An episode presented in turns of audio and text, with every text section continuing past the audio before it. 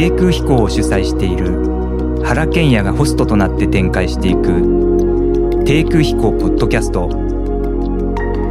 今回のゲストは写真家の公文健太郎さんです。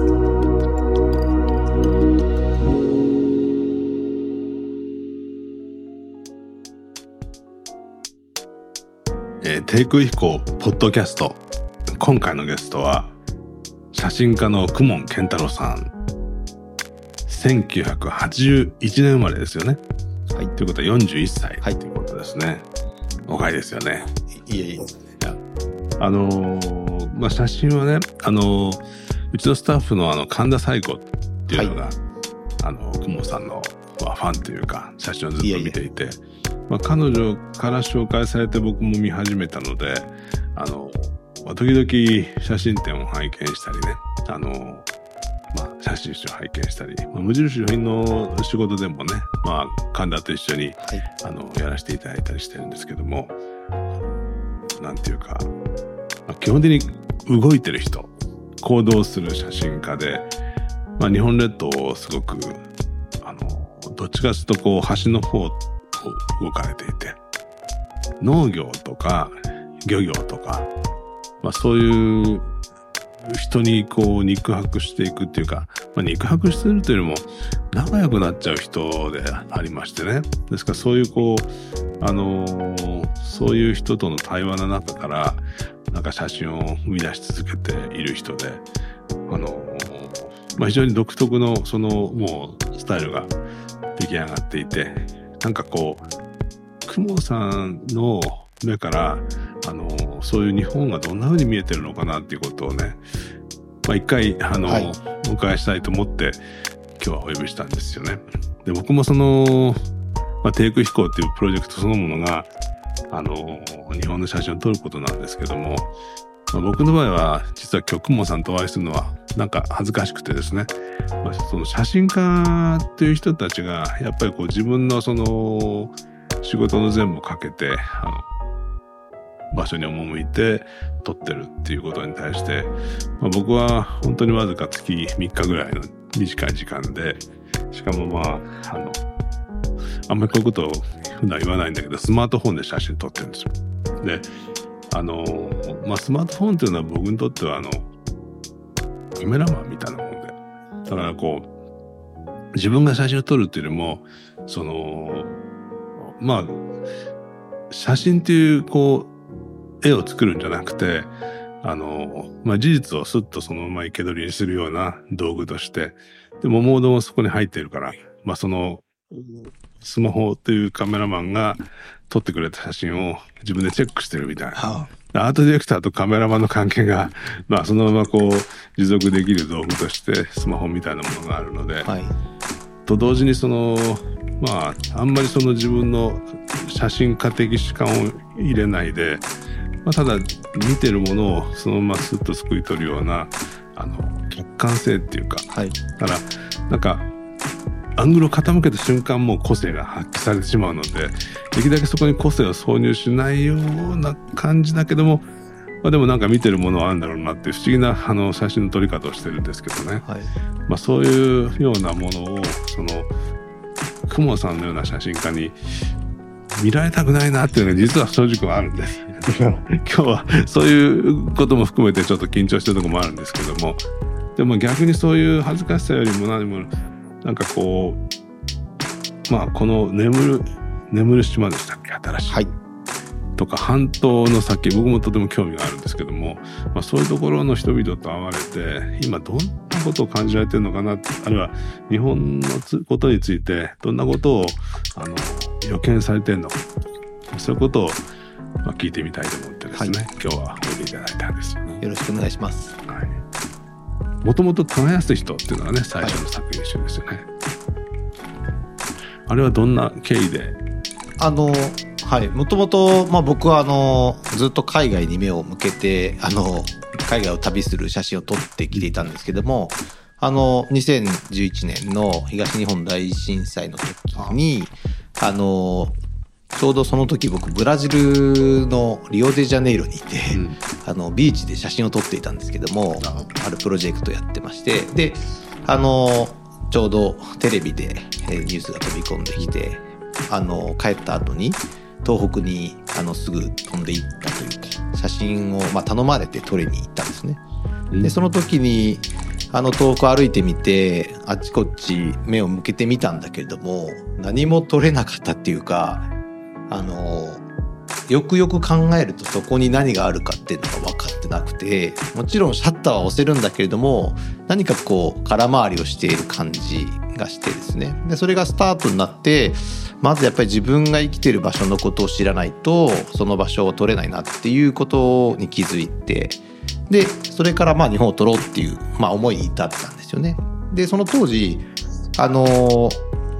浜辺あの海辺をこうずっと、えー、北と南にこう移動したしようとしたんですけれども道がこう途切れてしまっていたので一度内陸に戻ってまた海辺に出るっていう旅を続けたんですね。でその時に途中を通った場所っていうのがやっぱりその農地が多くて、まあ、本当にあのこうひどい状態の海辺の景色から急にもちろんあの地震がありましたからいろいろな被害はあったわけですけども美しい風景がこう広がっていたんですよね。でそれをまあずっと見ながらよくよく考えると自分が美しいと思ってる風景ってあ農業の風景だなっていうふうに思ったんです。気づいたんです。でまあなんとなく人から聞く情報として農業って今いろいろ変わっていくんだよ。世代交代なかなかうまくいかなくてとか、うん、あの時給の問題とかっていろんなことを聞いていたので興味はあったんですけどなんかその変わっていくっていうことがその風景を見た時にふとこうつながったというか農業が変わるっていうことはこの風景変わってしまうんだなって思ったんですよね。うん、でじゃあ自分の美しいと思う風景を撮っておかなくちゃいけないなと思ってですね。それで農業のあの風景を回る。まあもちろん人が出てくるんですけども僕は農風景を撮るっていうことをあの考えながら旅したあのシリーズが「耕す人」っていうシリーズですね。はい、で僕はあのちょうどあの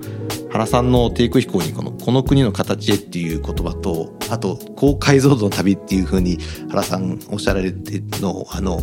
拝見してるんですけどもあの僕もあのちょうど自分で点を打つっていう仕事をしてると思っていてですね、はいはい、とにかく農業って決めたら農業の関わる場所にたくさん点を打っていくっていうことを続けるっていうのをあのまあ耕す人ではやりましたしその後も日本を巡る中でこう点を打っていくっていうのをこうテーマにやってるっていう感じです。なるほどね。まああの僕らは日本に生まれてあの、まあ、日本のことを知ってるっていうのはなんか当たり前のように思うんですけども本当にわずかなことしか実は知らないですよね。はいだから日本というその国のその面積と時間と人の多さとその人生の多さとその時間軸の多様さを考えると自分という一人の人間がそこのその中で触ってるものってほんのわずかでだからまあたまたま日本のある場所であるある時間とある場所を占めてるだけだけどもほとんど知らないっていうかね、はい。まあ、そういうことにこうある時に強烈に気がつきますよね。だから僕もその何て言うかこうまあ日本僕あんまりその何て言うかこう伝統文化みたいなものをね、はい、あんまりそのデザイナーだけどもデザインの中に取り入れるのはあんまり好きじゃなかったんですよね。だからその伝統的なアイコンをデザインの中にこう取り入れたりとかなんかちょっとまあ国際感じのこう造形をその自分じゃない過去の人が作った造形をするとその中にこう挿入することがなんかあんまりこう気持ちよくなくて、うん、そういう意味ではそのジャパンラバーでもないしあの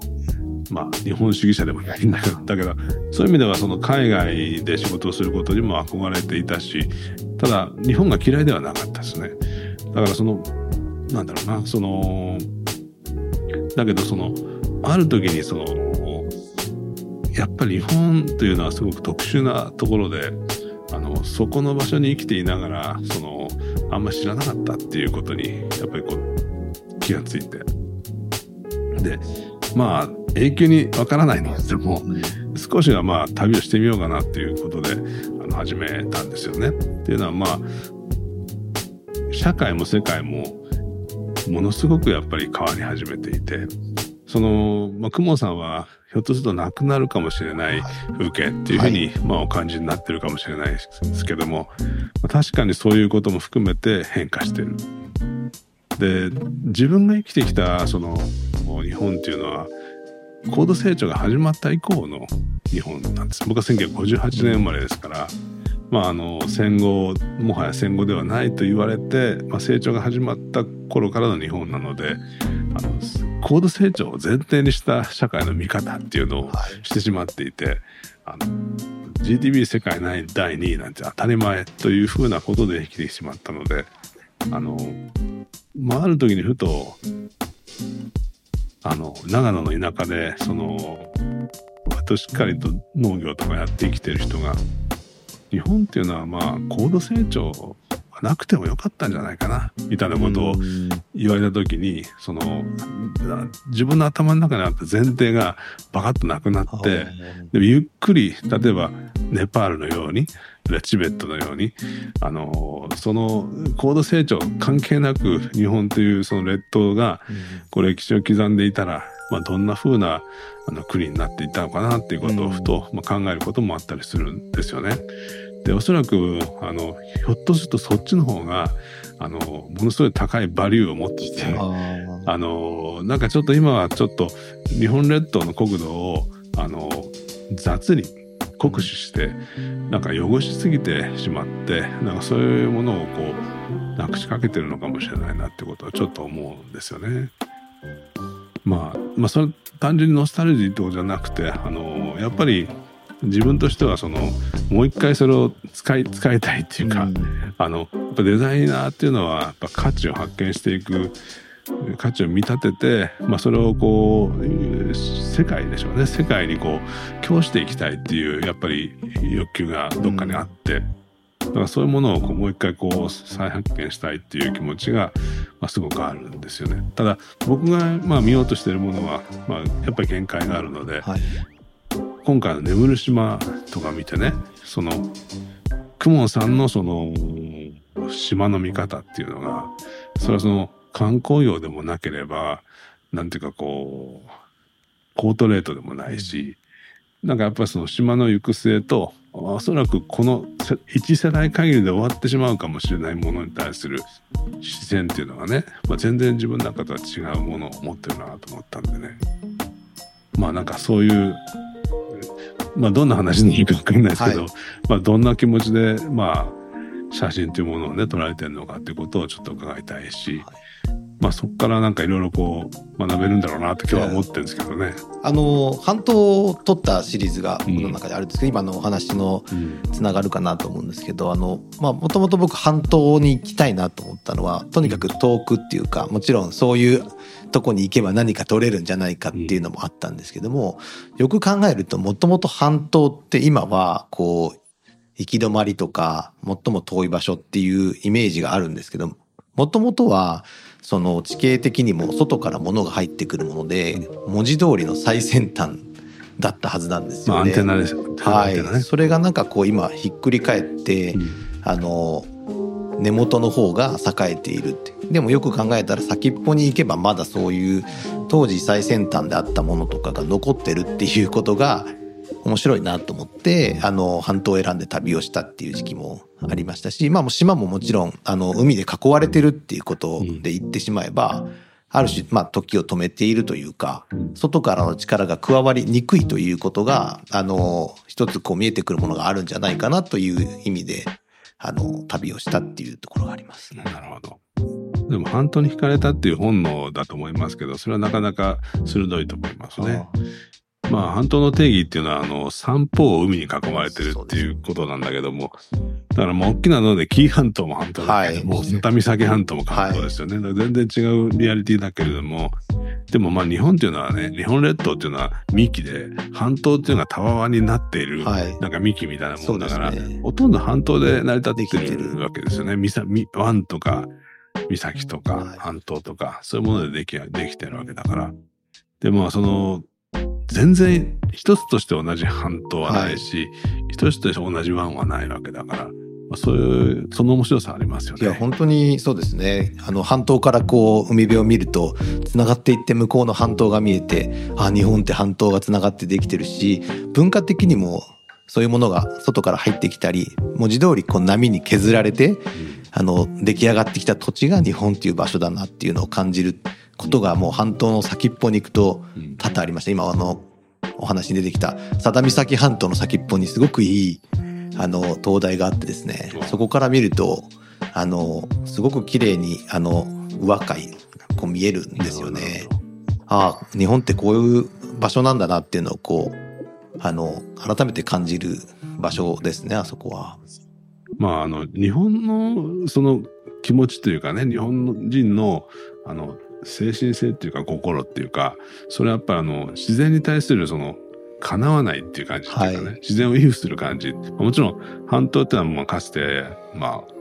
どっかでもお書きになってたけども、まあ、火口みたいなね火山が噴火した後が湾になったりすることも多いわけですけれども、はい、その自然の巨大な自然の恐ろしげな露出っていうものがねやっぱりあの自然に対する畏怖の気持ちっていうのを植え付けたっていうか、うんはい、だからその英知が自然の側にあるってことを、まあ、日本の人たちはもう本能的に感じていたわけでおそらくそれは山であれば巨岩の露出みたいなね、はい、ナチの滝とか、まあ、そういう大きな岩がドーンと露出してるのを見ると俺はなんかちょっと自分の人知の叶わないものが動いてるって感じはわかるし岬の先に立ってね、まあ、そのおっしゃる通りその他のその湾とかを見ると、まあ、やっぱそのやっぱり巨大な力みたいなものをね、はい半島の先あたりは、まあ、すごく感じる場所なんじゃないかと思うんですね。海、海もすごいし、その海に対するなんかこう地形、地勢っていうものも、なんか非常にその、印象深いものをですね、はい、感じていたんじゃないかと思うので、半島の先の文化ってのは単にその北前船が来たっていうことだけじゃなくて、まあ自分たちの風土を見る場としてね、半島っていうのがやっぱ特殊な場所だったんじゃないかなと思いますけどね。はいやっぱりその土地のが日本人のこう暮らしを作ってるっていうのはやっぱあると思ってそれは東京は東京の人を作るし、うん、半島はこう半島の人を作るし、うん、であの耕す人ではないですけども人の暮らしがまたその風景を作るっていうその相互の作用があるっていうかでもやっぱりその土地が土地がないとやっぱり文化は出来上がらないっていうことは当たり前のようなんですけども半島に行くとより強く感じるもしくは島に行くとあのそれを強く感じるっていうのはあります。でもあれですねあの作品を見ててもそうだし、まあ、なんか作品について語られたインタビューを見てもそうだけれどもすごくやっぱりこう人懐っこい人ですね。あの 人に上手に友達になりますよね。そうですね。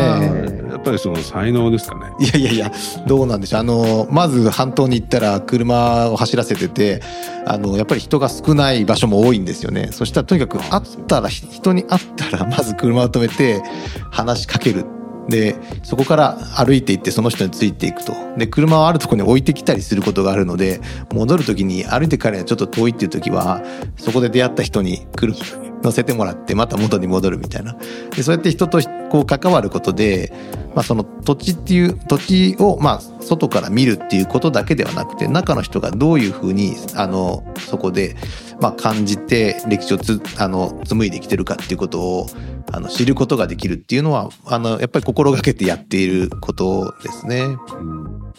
写真を撮れる先に人にこう話しかけていくっていう。そうですね。まず話を聞いてそれからこう一度自分を忘れてもらうっていうかそれをこう意識してますね。あの向こうに慣れていただくまでこう厚かましく近くに寄らせていただいてはいでもカメラってなんかこうカメラ圧っていうのを持ってるから、はい、ビュッと向けるとねみんなこの辺の皮膚がへこみますよね そういうなんかそういうこうカメラ圧みたいなものはどうやってコントロールされてるんです？かいや僕はあのー、意識的にそれをコントロールして消してるっていうつもりはないですけれどもいつの間にか撮ってたってやっぱり言ってもらえることが多いような気がしていてまあ、それだけこの人はこう厚かましい人だとか あの厚かましいっていうのは悪い意味ではなくてあの何かこう放っておいても大丈夫な人だっていう遠慮はいらないなっていうことをあの知ってもらうことが大事でそのためには自分も遠慮しないっていうことが結構大事で、まあ、例えば農家に行けばあの、なんとなくこう外から行くと、こう、取材者の気持ちになっちゃうんですけども、まずはやっぱり話を聞いて、その作ったものを食べる。食べさせてもらう。で、持って帰りたいですってやっぱ気持ちになるので、それを素直に伝えるっていうことをすると、あ、この人は思ってること全て言う人なんだなって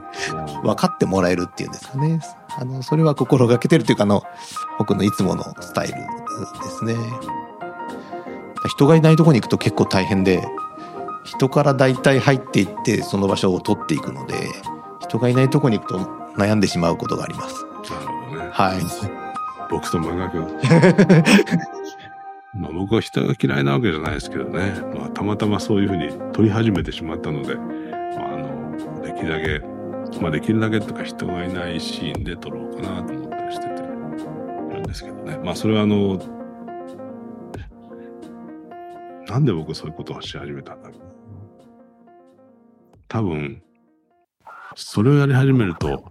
なんかこう、客観性のね、そのポジションがやっぱり崩れちゃうからだと思うんですよね。まあおそらく。でもあれですよね、本当にあの、撮る写真っていうのはその人の言葉から生まれてくるものだっていうふうにおっしゃってますよね。あの、やっぱり個人のストーリーっていうのは大事だなと思ってて、その場所で暮らした人の個人のストーリーっていうのは、その場所を代表するものであるっていうふうに、あの、信じてる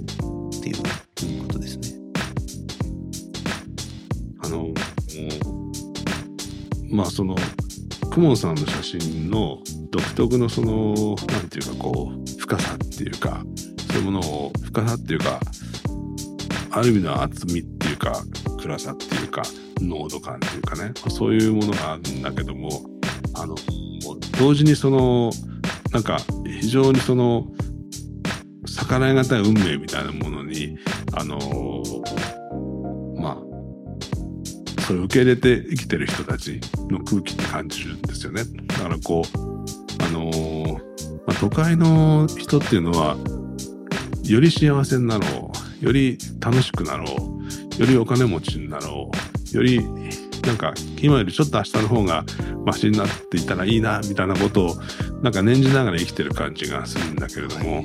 その、まあ、クモさんが撮ってる人たちっていうのは、まあ、そういうものからこう、もっと外れている、逃れているのでも逃げてるんでもなく、そういうその、なんか、そういう都市に住む人の欲望からは外れたところで、あの、暮らしをしてるっていうね。そんな感じがするんですよね。で、そういう人を、まあ、見るっていうのは、やっぱりそういう人の存在っていうのが、やっぱりリアルだからなのか、やっぱそこになんか大事なものがあるからなのか、どうしてそういうものにレンズが向くんでしょうね。どうしてでしょうね。やっぱり自分にないものっていうか足りないものっていうことなのかなと思います。うんでやっぱりき話を聞いていて面白いし、うんでもやっぱり聞けば聞くほど自分を形作ってるものって例えば野菜を食べるっていう食食っていうのはやっぱりその材料がなければできないわけでそれを作ってる人の言葉ってややはり無視できないなと思うんですよね。でその小さな一つの果実っていうのももちろんだけれどもそれがこう連なってできる風景っていうのもおそらく自分の血の中にどこかこうあの刻まれてるものがあってだから自然と懐かしいっていう思いはそういうことなのかなと思うんですけども心落ち着くっていう風になるのかなって思います。はい、今回は眠る島ですけどね、これはどんな風なことを考えながらタイトルをつけそしてそこに行かれたんですか？はい。まあ、あの、えっ、と、あの、まあ、僕の、まあ、ある方から、えっ、と、料理人の林良平さんという方をご紹介いただいて、えっ、と、日本料理の方なんですけども、まあ、その方がですね、えっ、と、この眠る島の、えー舞台となった、えー瀬戸内海の手島、手島って2つあって、豊島と書く手島と、はいはい。えーこちらの僕、今回僕が取材したのは、はあの、手っていう字を書く、あの、手島ですけども、そちらの出身で、で、まあ、会って話をした時に、あの、この島を取ってほしいっていうことで、最初はもう本当にその、じゃあ行ってみましょうっていうことからスタートして何をできるかっていうのは分からなかった。で、コロナ禍だったので、ちょっと島に行くって少し遠慮したいなと思思ってあのちょっと落ち着いたら行きますよって心の中でこう思った時にダメです。今来てくださいっていうのをもう向こうに言われたんですよね。すぐいつ来ますかって言われて。それはもうえっと林さんの感覚ではもうこの数年で島はどんどん変わっていくと。今見てほしい。で林さん自身もこれからこの島をまた新しくあのそこで生きていくために活動されてる方ですけども今を撮ってほしいっていうことを僕は言われたというか。でとにかくその島に行きました。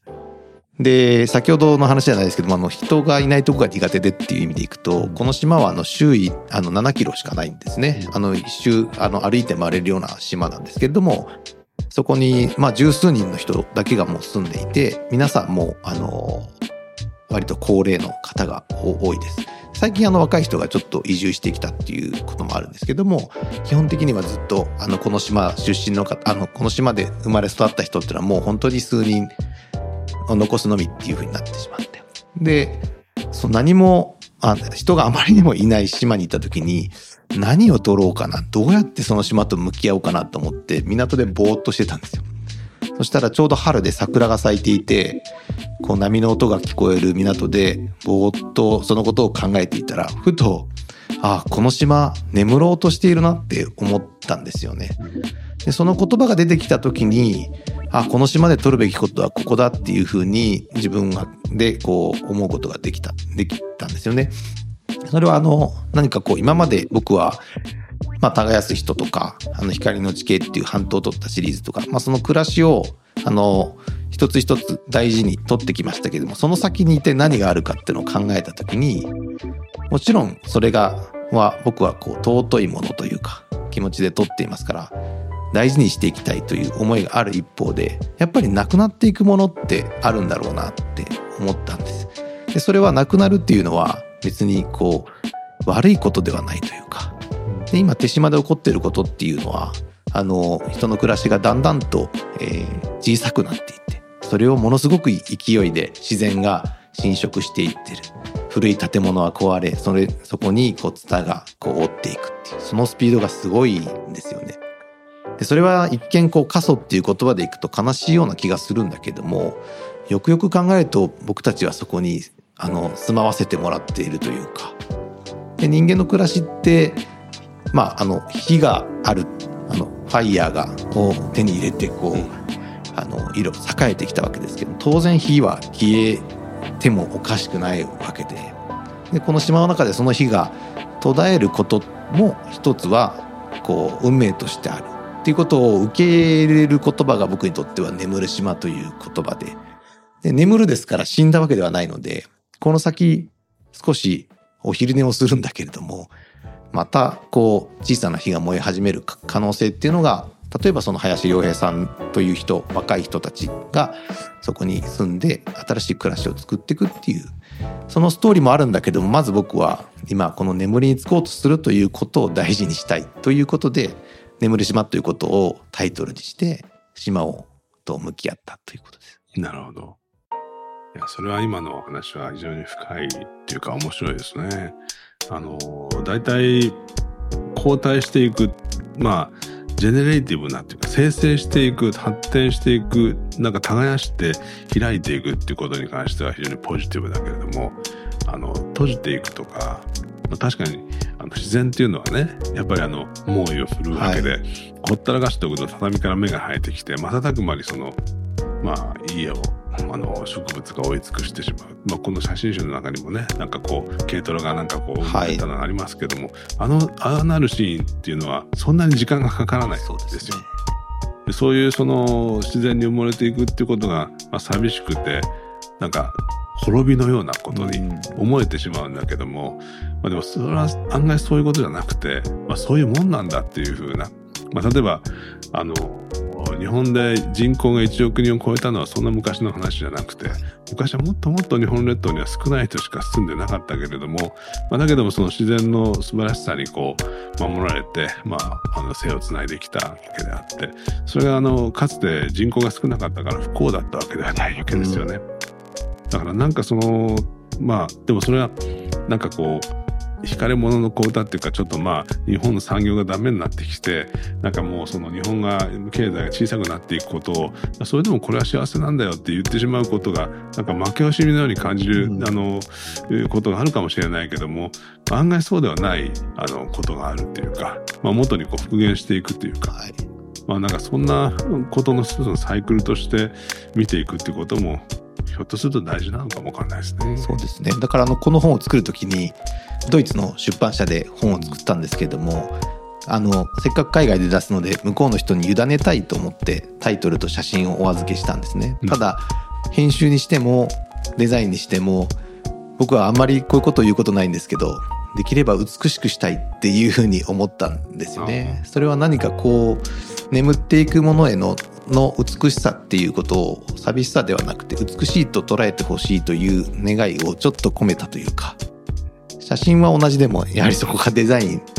だったり編集で大きくその意味合いが変わってくるだろうなと思ってですねあのその依頼だけをしたしましたね。なるほどね。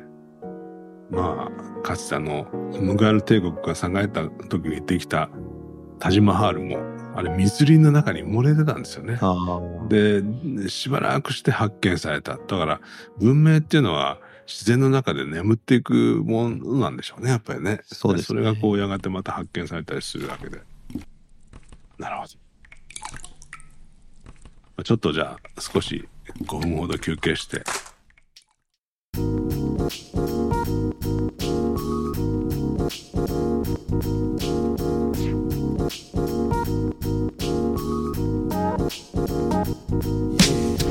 低空飛行ポッドキャスト前半はいかがだったでしょうか？後半では写真家として日本各地の営みに触れてこられた公文さんに農業の行く先や各地の食の話旅の楽しみ方などについて伺いました。是非お聞きください。